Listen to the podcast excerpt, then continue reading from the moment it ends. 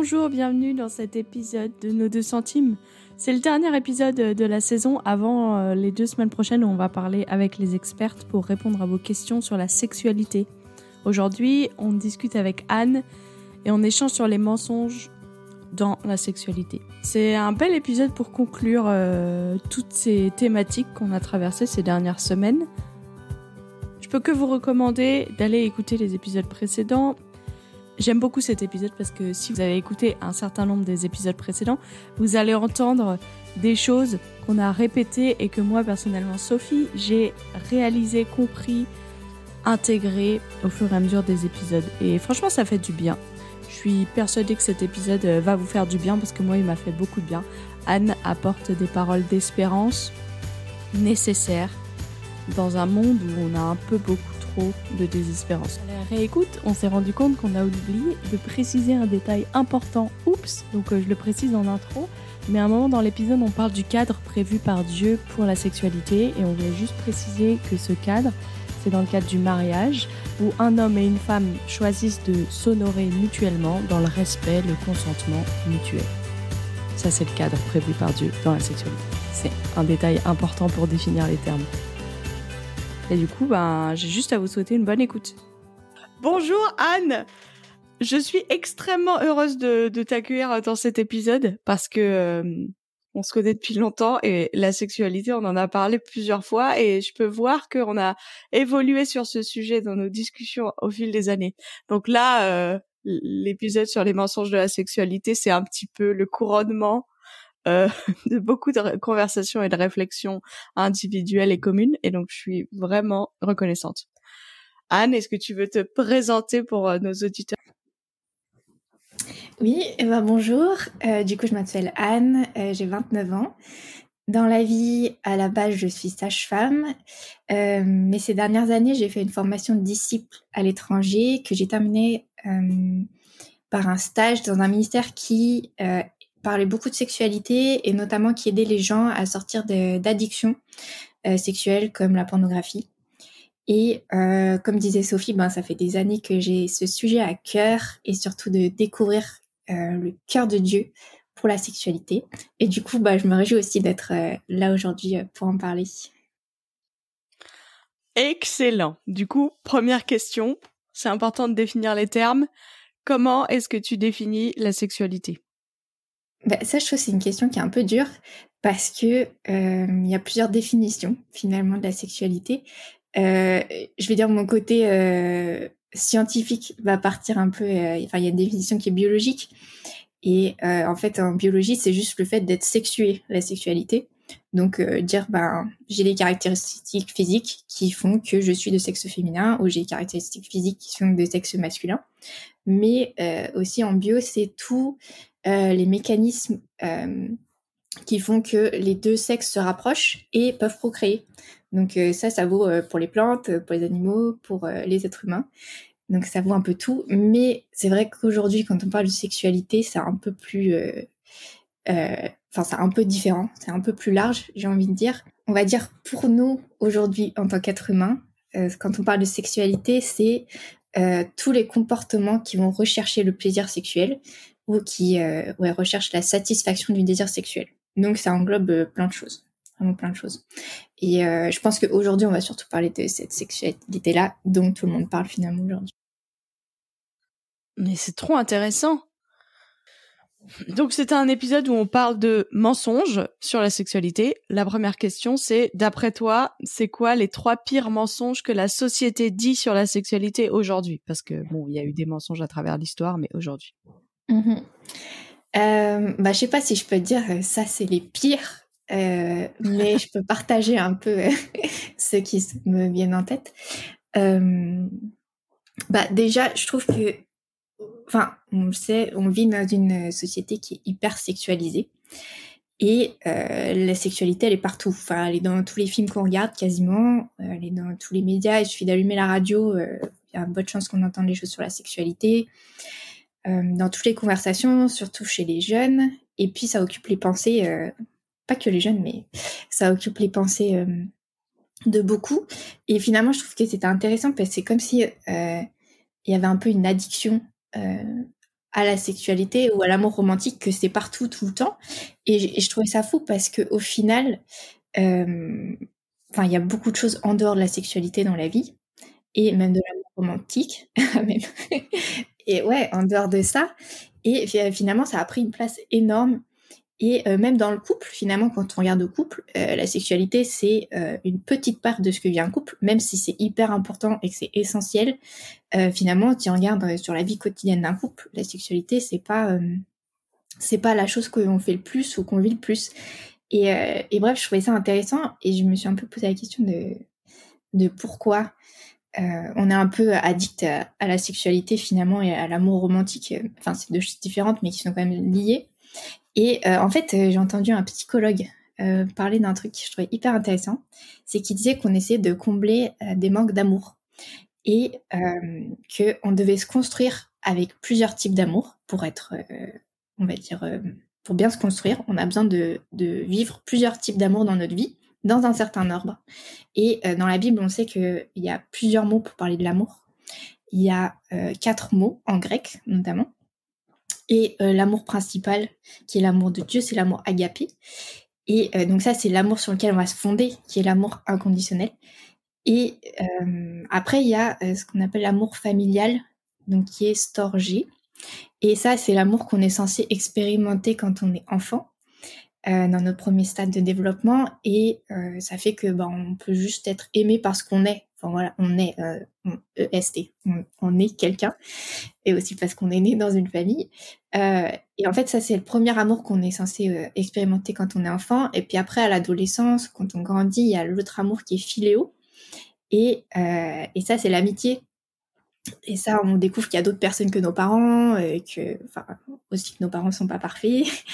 on s'ouvre aux autres. Et puis enfin, quand on a expérimenté cet amour, on a l'amour éros, qui est l'amour érotique, et euh, qui est plus euh, passionnel, on va dire, et qui est plus différent, qui est plus intense. Et euh, ce psychologue il expliquait que normalement, ben, il y a un ordre dans les choses se construisent, mais que chacun d'entre nous, on a tous vécu des blessures et du rejet dans notre enfance. Enfin voilà, nos parents n'ont pas été parfaits, on a eu des amitiés qui ont été compliquées, nous on n'a pas été parfaits non plus. Et du coup, ça fait qu'on a comme des trous dans notre construction donc, euh, vu que ça se construit les uns sur les autres, et eh ben, on se retrouve avec quelque chose qui est un peu bancal. Et finalement, euh, dans notre société aujourd'hui, on, on, tourne tous nos espoirs d'être aimé finalement euh, vers la, sexualité et l'amour romantique. Et, et du coup, je, trouvais que c'était intéressant. Et finalement, ça fait que c'est un mensonge auquel on croit. C'est que la sexualité, c'est ce qui peut nous combler et nous rendre heureux. Et que finalement, en dehors de ça, il n'y a pas grand-chose parce qu'on est tous un peu après cette quête. Et euh, bah, ce que j'aime bien dire, c'est qu'il y a une vérité face à, au mensonge, c'est que bah, c'est l'amour inconditionnel de Dieu qui peut nous combler et nous guérir de toutes nos blessures et du coup nous permettre de rentrer euh, dans une relation euh, d'amour romantique et de sexualité qui sera saine pour nous aussi. Waouh Impressionnant, c'est trop ouf cette perspective-là que si on se pose cinq minutes et qu'on réfléchit, est-ce que vraiment je regarde la sexualité comme ce qui va me combler, ce qui va répondre à tous mes besoins et tous mes désirs, et le constat euh, triste que non. Mais en fait, il y a un espoir. Trop beau. Merci d'avoir dit la vérité face à ce mensonge-là. Un autre mensonge à partager? Un autre mensonge que je trouve qui est assez fort, c'est que la société, elle nous dit que la sexualité, c'est euh, une affaire personnelle et qu'on peut décider nous-mêmes ce qui est bon pour nous ou euh, même des fois on entend l'inverse, enfin dans le sens où ce qui est bon pour nous, c'est ce qu'on décide. Et euh, là, je parle pas de consentement, parce qu'évidemment, le consentement doit être présent, mais euh, du fait qu'on peut définir nous-mêmes ce qui est juste et ce qui est bon. Et, euh, ça, c'est faux. En fait, peut, c'est pas à nous de définir ce qui est juste et ce qui est bon, mais c'est Dieu qui nous a créé, qui a tout créé, qui a créé la sexualité.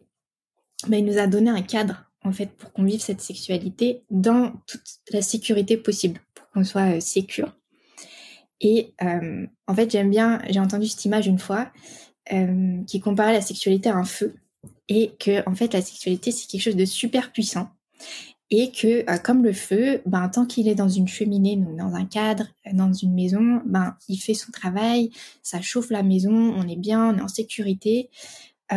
Mais à partir du moment où on va sortir le feu de la cheminée et qu'on va le mettre au milieu de la maison, par exemple, bah ça va brûler toute la maison. Et ça, c'est une image qui me parle beaucoup parce que euh, Dieu, il nous aime, il veut nous protéger. Et du coup, il nous a donné le cadre dans lequel ce feu, cette chose qui est puissante et qui est belle à la base, euh, elle puisse évoluer et qu'on puisse la vivre. Et en fait, euh, ça, c'est vraiment pour nous protéger et par amour. Et dès qu'on sort euh, finalement de ce cadre, bah, en fait, c'est quelque chose qui nous détruit et qui est dangereux pour nous. Et en fait, la société, elle veut, enfin, ce qui est véhiculé dans la société, c'est que bah, nous, on peut décider, voilà. On peut décider ce qui est bon pour moi. Si je décide que c'est bon pour moi, parce que j'en ai envie, bah, du coup, c'est bon. Et je pense que c'est, enfin, on peut très facilement euh, bah, se brûler les ailes, entre guillemets, euh, si on peut dire ça, sans jeu de mots, euh, se brûler. mais, mais ouais, et qu'on oublie que la sexualité, au-delà d'une union physique, c'est plus fort que ça. C'est en union du, enfin, on est en tant qu'humain, on est corps, âme et esprit. Et euh, quand on a une relation sexuelle avec quelqu'un, euh, que ce soit du sexe oral ou autre, ou euh, même quand on regarde la pornographie, finalement, il y a une unité qui se crée. Et c'est comme si on faisait un corps, âme et esprit. Et c'est pas anodin, c'est pas juste un échange de fluide, entre guillemets, comme certains peuvent le dire. Et, et, ça, c'est ce qui est la vérité. Et c'est pas toujours facile à entendre, mais la vérité que surtout j'essaie, enfin, que j'aime me rappeler, c'est que Dieu nous aime en fait et qu'il veut le meilleur pour nous et, euh, et qu'on peut lui faire confiance et qu'en fait s'il dit quelque chose et qu'il nous donne un cadre, c'est on peut lui faire confiance. Hmm. C'est trop intéressant parce que ça, en tant que chrétien, quand on écoute ça, ça nous challenge vraiment sur euh, est-ce qu'on croit que Dieu est bon et qu'il est intelligent assez pour que le cadre qu'il nous donne, c'est vraiment le bon? Est-ce qu'on lui fait confiance? Et en fait, on revient euh, tout au début de l'histoire de la Bible. Dieu a-t-il vraiment dit? Oui. Est-ce que vraiment vous mourrez? Est-ce que vraiment ce qu'il a dit c'était la vérité? Est-ce que c'est pas un Dieu qui vous ment? Et ouais, c'est intéressant. Mmh, mmh. Non mais carrément. Et je trouve que quand on arrive à partir de ce postulat de Dieu est bon, et eh ben en fait ça nous ouvre une super grande liberté aussi parce qu'on se sent aimé et je trouve que c'est quand on se sent aimé qu'on se sent libre aussi quand c'est un amour euh, sain et équilibré avec. Je parle pas forcément de relation codépendante ou autre chose comme ça, mais ouais, quand on est aimé euh, vraiment avec le vrai amour, c'est là qu'on est, qu'on est libre. Et de la même manière, euh, c'est pas parce qu'il y a un cadre que c'est simple. Et le feu, même quand il est dans la cheminée, bah des fois il faut faire agir parce qu'il peut être dangereux quand même et, et tout ça et donc on n'est pas sur un discours noir blanc mmh mais ce qui est sûr, c'est que si on met le feu hors de la cheminée, euh, ben c'est encore plus dangereux, quoi. Mmh ouais, et puis bah, comme tu dis, le feu, faut en prendre soin. Des fois, faut rajouter du bois. Enfin, ouais, des fois, faut souffler un peu. Mmh. Effectivement, c'est quelque chose qui s'entretient et qui n'est pas là tout seul, juste figé. Ouais. Le petit dernier mensonge pour la route Pour la route je pense qu'un autre mensonge, c'est que euh, l'intimité, euh, elle est déconnectée de la sexualité. C'est que les choses ne vont plus ensemble et que la sexualité, elle est plus associée à euh, une relation et à, faire, et à la communion avec l'autre. c'est vrai qu'aujourd'hui, finalement, regarder de la pornographie, se filmer même en ayant des relations sexuelles, se mettre en photo sur OnlyFans, des choses comme ça, c'est devenu des choses vraiment normales. Et puis du coup, on expose la sexualité et il n'y a plus finalement cette intimité. Le but de la sexualité n'est plus l'intimité et la communion avec l'autre. Et finalement, euh, ben, on en parlait un petit peu avant, c'est que le but devient aussi plus une performance. Finalement, le plaisir, ça devient le but de la sexualité et c'est plus un conduit vers l'intimité. Et euh, ça crée aussi un but donc, de performance et on a plus donc voilà ce but d'intimité et de communion avec l'autre. Et ce que je trouve intéressant, c'est que euh, dans la Bible, la relation entre Dieu et son peuple, et puis après Christ et l'Église, dans le Deuxième Testament, bah, c'est souvent comparé à la relation entre l'homme et la femme au mariage. Et je crois vraiment que le cœur de Dieu pour la sexualité, c'est euh, comme dans notre relation avec lui, c'est qu'on vit une communion puissante dans l'intimité, au sein d'une alliance, et euh, que ce soit une communion qui porte la vie au sens figuré comme au sens propre. Et euh, d'ailleurs, c'est encore un autre truc, mais ça me fait penser euh, que finalement aussi la sexualité aujourd'hui est complètement déconnectée de la procréation. Et ça, c'est hyper récent. C'est surtout arrivé euh, avec l'arrivée de la, pilule, notamment. Et que finalement, bah, la, sexualité, elle est devenue uniquement liée au plaisir. Et puis, on a complètement enlevé l'aspect procréation. Et tu penses que qu'est-ce que ça implique le fait qu'il y a plus du tout euh, ou pas plus du tout parce que ce serait faux scientifiquement de dire qu'il y a une méthode de contraception qui garantit à 100% le fait qu'il n'y ait pas de bébé.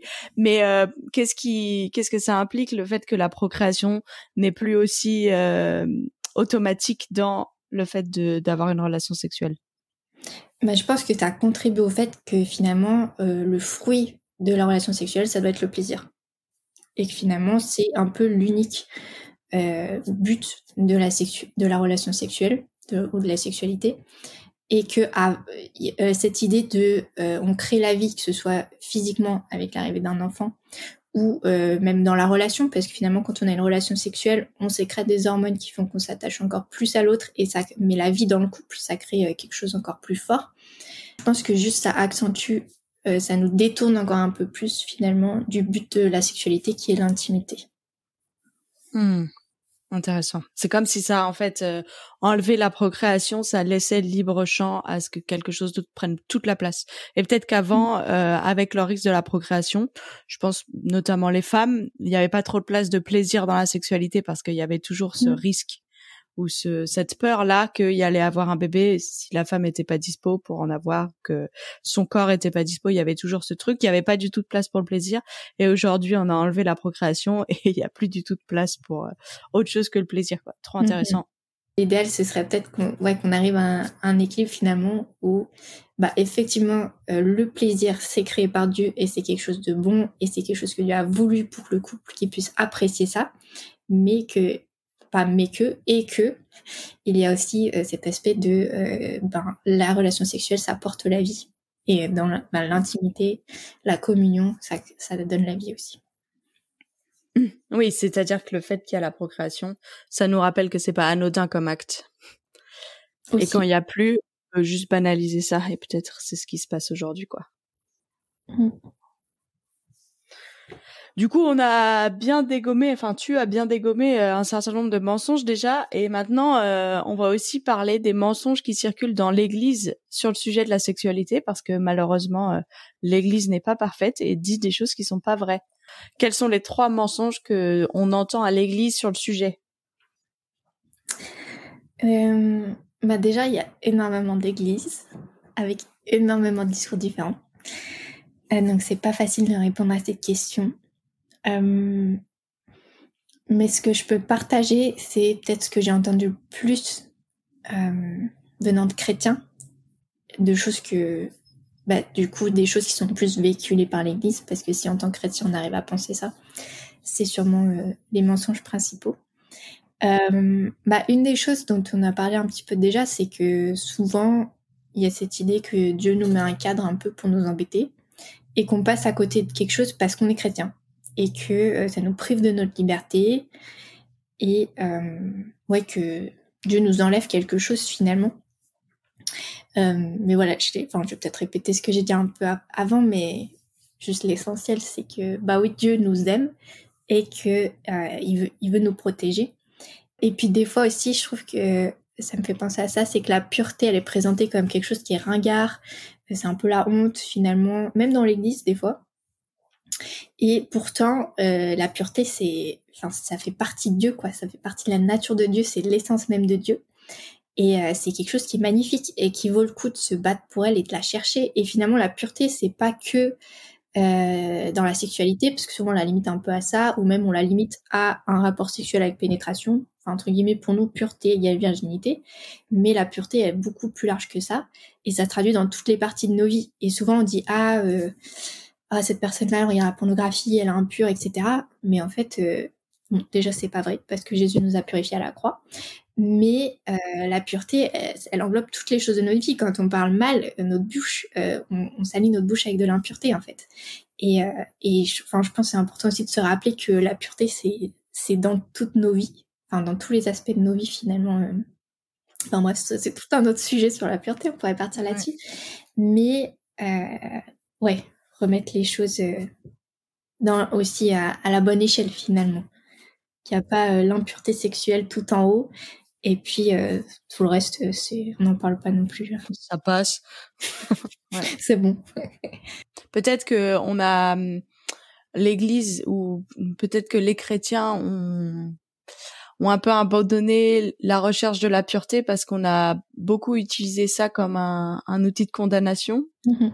comme un outil pour euh, faire rentrer les gens dans le droit chemin alors que eux-mêmes ils n'avaient pas forcément envie. Et, et du coup aujourd'hui on s'en détache, on s'en éloigne, alors qu'en fait ben c'est pas une super bonne idée de s'en éloigner de tout ce de tout ce qui est négatif avec oui, mais euh, marcher dans l'intégrité que nous demande Dieu, en fait, c'est une bonne idée. Mmh parce que c'est Dieu qui nous le demande. Donc, euh, ouais, ça vaut le coup de, de vouloir marcher euh, avec pureté, intégrité euh, ou peu importe le mot qu'on veut mettre derrière mmh ce concept-là. T'as un autre mensonge à nous partager? Ou à déminer? Je pense qu'une autre chose que j'entends pas mal, c'est l'idée que quand on se marie, euh, les problématiques sexuelles, elles s'arrêtent. Euh, que euh, si on avait une addiction à la pornographie, bah, quand on se marie, ça va s'arrêter. Si j'ai une addiction à la masturbation, bah, quand je me marie, ça va s'arrêter. Ou que bah, quand je me marie, je vais avoir une vie sexuelle épanouie, extraordinaire tout de suite. Que j'aurais plus envie d'aller voir ailleurs ou des choses comme ça. Mais j'ai beaucoup de témoignages de personnes pour qui ça n'a pas été le cas. Et ce qu'il faut comprendre, c'est que euh, ce que je fais dans ma sexualité avant le mariage, c'est quelque chose que j'apprends sur la sexualité qui va me suivre dans mon mariage. Surtout quand c'est à l'adolescence et que je découvre la sexualité, euh, finalement, mon premier contact avec la sexualité ou euh, ma première compréhension que j'ai de la sexualité, c'est celle qui va s'inscrire en moi comme une vérité. Ça va être, tiens, c'est ce que je crois vis-à-vis de la sexualité. Ça se fait inconsciemment, on se dit pas, tiens, je vais penser que ça.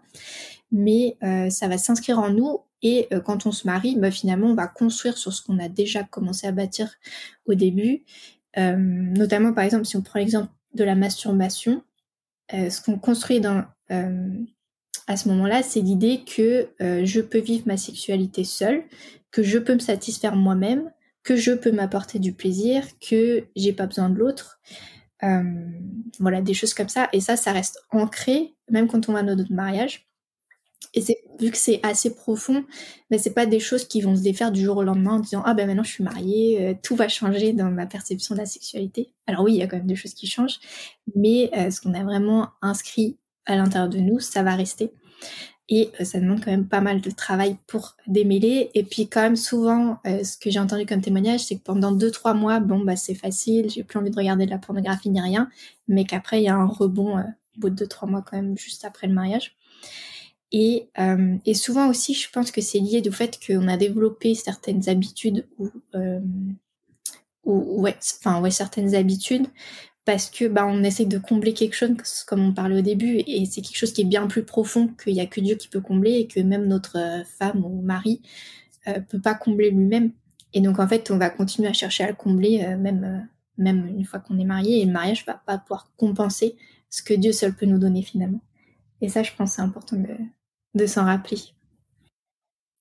Ouais, je suis trop d'accord avec toi. Et je dirais même aussi, euh, si tu as une mauvaise image de ton corps, si tu as un mauvais regard sur la sexualité en tant que célibataire, en fait, le mariage, ça va pas régler ça euh, miraculeusement, quoi. Tu vas amener ça euh, dans la chambre à coucher avec ton conjoint. Donc, bah c'est c'est aussi une bonne chose de traiter ça en tant que célibataire, de d'en parler avec des amis, d'aller partager nos doutes, nos peurs euh, avec des thérapeutes ou le pasteur ou je sais pas quelqu'un à l'église parce que déjà c'est naze d'être célibataire et de d'être pas bien dans son corps et sa sexualité et aussi mmh parce que en fait ça va pas régler ça le mariage. Mmh. Ouais, carrément. Et puis tu parlais tout à l'heure de la, la culpabilité. Enfin, des fois, quand on a toujours entendu euh, depuis qu'on est petit, ah non, la sexualité, faut pas, c'est pas bien, bah finalement on va arriver le jour euh, du mariage, la nuit de noces. C'est difficile de, en, une heure, de se dire ah ben maintenant c'est bon, la sexualité c'est bien. Et euh, il y a aussi beaucoup de personnes effectivement comme tu disais où ça peut être difficile finalement de rentrer dans la sexualité parce que à l'inverse, on avait vraiment cette idée de non j'y touche pas, je veux rester pure, etc. Mais on n'avait pas finalement aussi le regard qui est juste sur ce qu'est la sexualité. Moi, je rajoute aussi, on l'a déjà dit dans l'épisode sur ce que j'aurais aimé entendre à 15 ans sur la sexualité, mais cette idée que euh, être célibataire c'est compliqué parce que on aimerait vivre une sexualité on peut pas. Mais quand on est marié même si on n'avait pas de problème avant et qu'on avait bien compris ce que c'était la sexualité d'un coup ça devient facile. Et que les problèmes de la sexualité c'est réservé aux célibataires parce que l'abstinence c'est compliqué. Ça je sais pas si c'était pas ton mensonge d'après mais ça va un peu avec ce que tu dis. La sexualité tout au long de notre vie, c'est quelque chose à gérer, c'est le feu dans la cheminée et, et ben qu'on soit célibataire ou, ou marié, en fait, euh, il faut qu'on apprenne à quoi ressemble notre cheminée au moment où on est dedans, quoi. Mm, mm. On n'est pas dans la cheminée, mais vous voyez l'idée.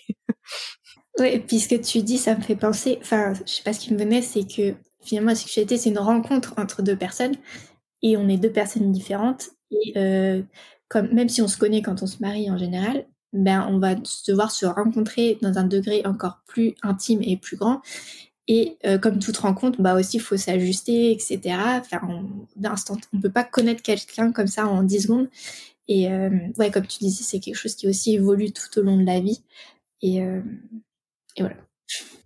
C'est important de le préciser et je suis, c'est vraiment un des gros apports de cette saison, je crois, qu'on a dit beaucoup dans les épisodes que la sexualité c'est pas linéaire, c'est pas la même chose pour tout le monde, euh, ça évolue, euh, peu importe notre statut, euh, ça est en fonction des circonstances, des maladies, des de notre vie émotionnelle, tout ça, de, enfin voilà, c'est c'est à travailler en, permanence et à, à, profiter aussi en permanence. C'est pas juste horrible, ignoble et tout. Bah, ça me fait penser à autre chose. Tu disais que ça évolue, mais j'ai envie de dire, même juste dans le cycle de la femme, en fait, euh, la libido, elle évolue tous les mois. Enfin, c'est, ça change. Et du coup, il y a des moments où il y a des pics de libido, il y a des moments où il y en a pas, et c'est naturel, c'est physiologique. Donc, juste déjà dans le cycle d'une femme, déjà, il y a une évolution. Et après, euh, bien sûr, avec les circonstances de la vie, de comment on se sent, etc., euh, même enfin, après une grossesse ou quoi, enfin, ou quand on vit quelque chose de difficile, une dispute, peu importe, enfin, tout ça, c'est encore des facteurs en plus. Mais même naturellement, il y a déjà euh, un cycle qui, qui, change déjà juste tous les mois. Donc, euh, hmm. Et ça, ça influence euh, la manière dont tu vis ta sexualité dans le mariage, mais aussi dans ton célibat, quoi. Ouais, tout à fait. En fait, donc c'est pas, enfin, c'est une bonne idée de te renseigner quand t'es célibataire ou marié sur comment fonctionne ton cycle. Et même quand t'es un homme et que t'as pas forcément un cycle sur 28 jours comme une femme, t'as des hormones et c'est intéressant d'aller te renseigner sur qu'est-ce que disent tes hormones, qu'est-ce qu'elles font, comment ça fonctionne, parce que ça va t'aider à, à mieux te comprendre, à, pouvoir prendre de la distance aussi avec ce qui se passe dans ton corps et à accueillir ce qui se passe et à, à sortir de la culpabilité, de la honte, peut-être, accueillir autre chose, quoi. Tout à fait. Et un petit dernier mensonge euh, pour euh, terminer sur euh, tous les mensonges qu'on a cités. Euh, bah, les deux dernières choses dont je voulais parler, enfin, je les ai mis ensemble. C'est, euh, bah, on en a déjà abordé une pas mal, mais euh, c'est qu'effectivement autour de la sexualité, il y a beaucoup de honte. Et la deuxième chose, c'est qu'il y a aussi beaucoup de désespoir. Et euh, j'entends beaucoup de gens qui sont dans du désespoir par rapport à des addictions sexuelles, par exemple, ou la vie de, enfin, la sexualité qu'ils ont dans leur mariage, dans leur couple. Et euh, c'est vrai qu'aujourd'hui, euh, dans l'Église, il y a beaucoup d'hommes et de femmes qui, sont, qui ont des addictions euh, à la pornographie et à la masturbation. je sais que vous en avez déjà parlé dans d'autres épisodes. Et souvent, c'est qu'il y a tellement de honte et de désespoir et enfin, de culpabilisation aussi que souvent les personnes n'osent pas en parler. Et on finit à se dire bah, que c'est une fatalité, que c'est comme ça et qu'on s'en sortira jamais. Mais ce que je voudrais dire, euh, surtout si euh, vous faites partie de ces personnes-là et que vous écoutez aujourd'hui, c'est que il y a des centaines de personnes qui ont été libérées de ces addictions, même après parfois 20 ans d'addiction, 30 ans d'addiction, et que Dieu peut nous libérer. Et que souvent, un des premiers pas, c'est de d'en parler, de trouver des personnes sûres, de confiance, qui pourront prier avec nous, qui pourront nous accompagner, euh, concrètement aussi dans, dans notre quotidien aussi, parce que enfin voilà, c'est des choses du quotidien. Euh, qui, enfin voilà, ça demande un accompagnement quotidien. Et euh, bon, c'est vrai qu'il y a des gens qui vivent des libérations instantanées, il hein, faut le dire, c'est vrai, mais quand même pour la majorité des gens, ça prend du temps, parce que bah, Jésus, il va venir les guérir les choses en profondeur en nous-mêmes. parce qu'on a vu un petit peu avant que souvent il y a des choses qui sont plus profondes que juste je, enfin, je me masturbe ou quoi. Et Jésus il veut qu'on soit guéri et qu'on soit restauré. Et, et ça vaut pour tout, pour toutes les addictions. Et, et ça vaut aussi, parce que peut-être que, enfin, il y a des personnes qui nous écoutent aujourd'hui qui disent ah oui bon bah c'est bien Dieu ait donné un cadre mais moi de toute façon je l'ai déjà dépassé donc euh, tant pis mais la restauration elle vaut aussi pour ça et que c'est jamais trop tard pour revenir à Jésus c'est jamais trop désespéré pour revenir à Jésus euh, Jésus nous pardonne tout. Et quand je dis tout c'est tout. Euh, même les choses où on dit ben non ça ça c'est pas possible. Mais vraiment tout. Et, et j'ai même entendu des témoignages incroyables. Euh, je connais des personnes que euh, même leur hymen physiquement a été restauré et qui ont, euh, vécu dans leur mariage comme si elles avaient été vierges toute leur vie. Alors ça n'avait pas été le cas. Ce que je veux dire, c'est que Jésus peut nous restaurer tout dans tout ce qu'on est, même physique pour certaines personnes. Et je trouve ça assez incroyable de, le dire. Et aussi, enfin voilà, comme je disais, il y a aussi des couples qui vivent beaucoup de difficultés dans l'Église au niveau sexuel. Et ça, c'est pareil. Il y a, Jésus veut aussi euh, venir rencontrer les couples dans leur sexualité, venir euh, même leur parler et euh, leur montrer des choses, les restaurer et leur permettre de rentrer dans une nouvelle dimension dans leur mariage.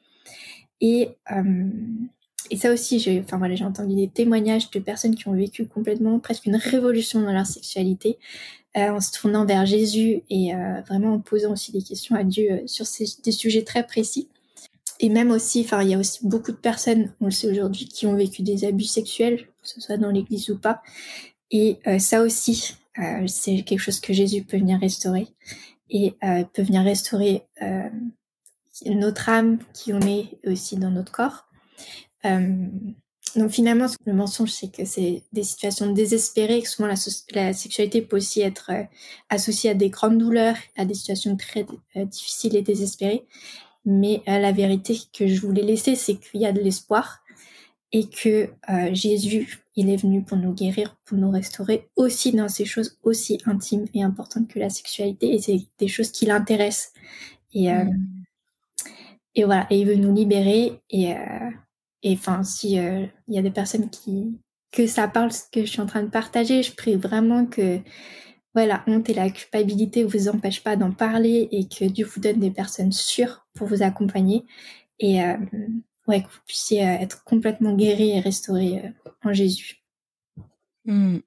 C'est tellement beau et tellement important parce qu'il y a que en ayant de l'espérance qu'on peut se mettre en marche et se mettre en mouvement. La désespérance et la honte, ça nous garde enfermés dans les choses dont on voudrait sortir et ouais, je voudrais dire qu'il y a la, enfin, je complète juste ce que tu dis par rapport à la masturbation et à la pornographie ou ou euh, enfin où c'est où toutes les addictions sexuelles où il y a des choses qu'on voudrait arrêter mais qu'on n'arrive pas.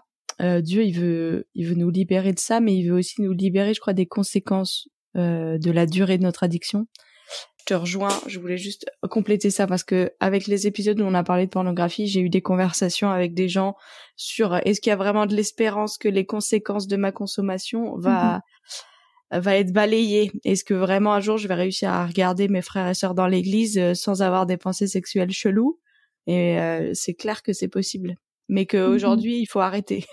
aujourd'hui, il faut tout mettre en œuvre mm-hmm. pour arrêter et Dieu, il va s'occuper après de restaurer, guérir, transformer. Carrément. Et juste pour appuyer ce que tu dis, je connais un témoignage d'un homme euh, qui, euh, lui, a été addict à la pornographie pendant des années et euh, il, est, enfin, il a arrêté après un processus assez long, mais Dieu l'a complètement restauré au point qu'il ne se souvient plus de rien. Il a, Dieu a mmh. complètement effacé de sa mémoire aussi bah, toutes les images pornographiques. Il fait qu'aujourd'hui, il arrive à avoir un regard sur l'autre qui est dénué de toutes les pensées qu'il aurait pu avoir, euh, qui aurait pu venir de, voilà, de la pornographie. Donc mm. euh, Dieu est parfois très, très surprenant, il a plein de manières de faire. Mm.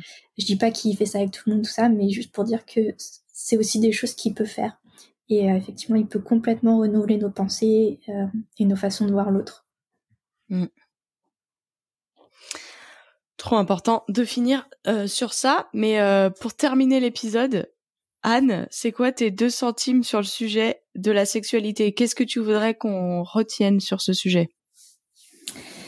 Euh, bah, Je vais faire simple. C'est que Dieu nous aime mm. et qui va être au cœur de toute notre vie, que ce soit dans notre manière de vivre la sexualité, que ce soit dans le célibat, dans le mariage, euh, la façon euh, dont on a des relations sexuelles avec notre mari, notre femme, jusqu'à notre choix de contraception, enfin tout ce qui concerne notre sexualité, euh, ça c'est des choses que Dieu ça l'intéresse et il a envie de cheminer avec nous dans ces questions-là. Et une autre chose c'est que c'est lui seul qui a la vérité et qu'il n'est jamais trop tard pour revenir à lui et que c'est un Dieu qui libère. Wow, mic drop. Excellent. Merci beaucoup Anne pour cet épisode. C'était fort euh, impactant. Ben, avec plaisir. Merci d'avoir écouté cet épisode jusqu'au bout. Comme d'habitude, on met plein de ressources dans la description de l'épisode, donc allez voir. Il y a plein de gens en francophonie et dans le monde chrétien, dans le monde, qui ont envie de parler de sexualité, ont envie de réfléchir à ces questions, donc euh, allez continuer de creuser. Je vous souhaite euh, une bonne semaine, une bonne nuit, une bonne journée et je vous dis à dimanche prochain 15h pour les épisodes avec les experts.